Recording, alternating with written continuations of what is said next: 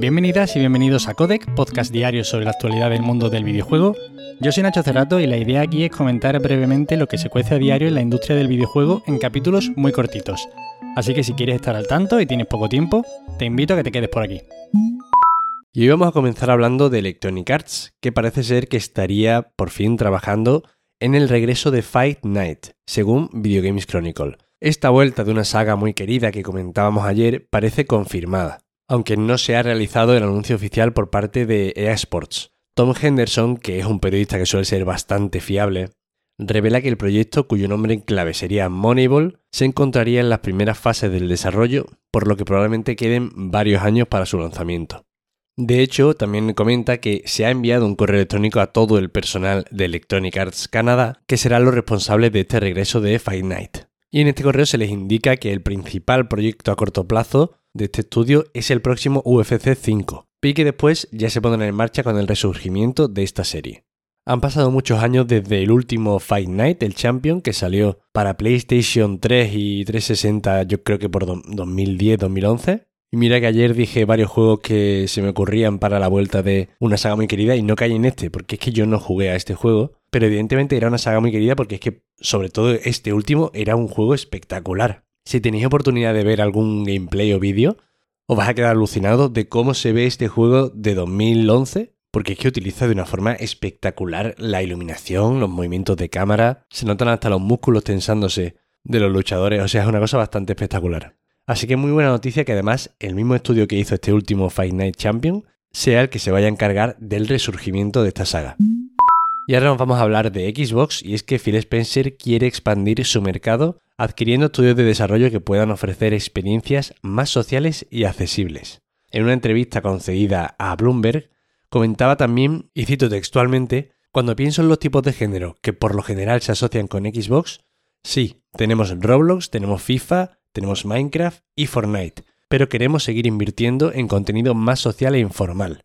Sinceramente al leer esto me ha sorprendido un poco que se asocie ahora mismo a FIFA porque me da la sensación de que FIFA ahora mismo es una marca un poquito polémica o arriesgada, ¿no? Por todo el tema de la ludopatía infantil que genera. Pero bueno, parece ser que no tanto. Y desde luego nunca había asociado yo Xbox a FIFA, ni a PlayStation, vaya.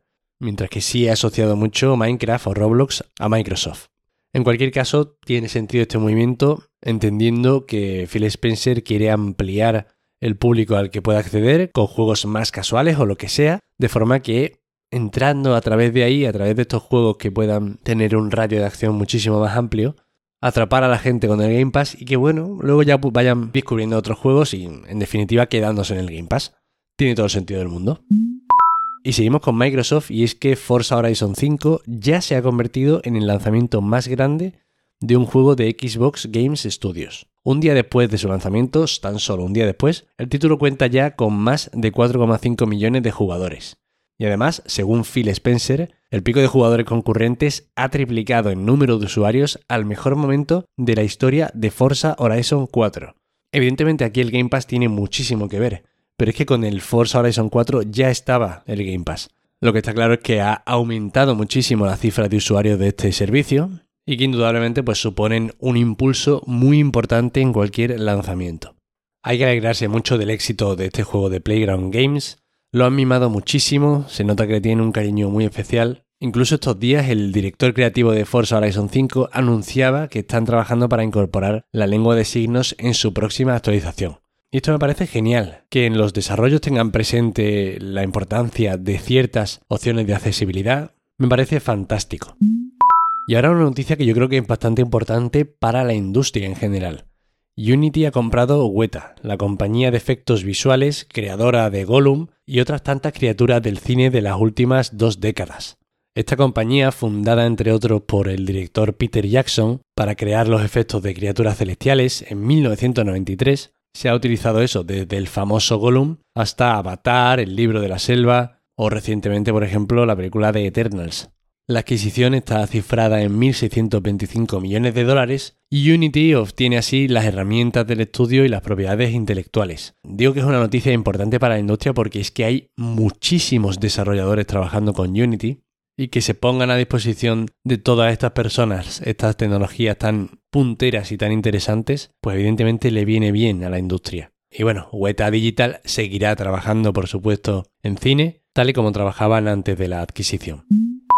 Y para acabar hoy, Nintendo Switch se encontraría en la mitad de su ciclo comercial, según Shuntaro Furukawa, el presidente de la compañía.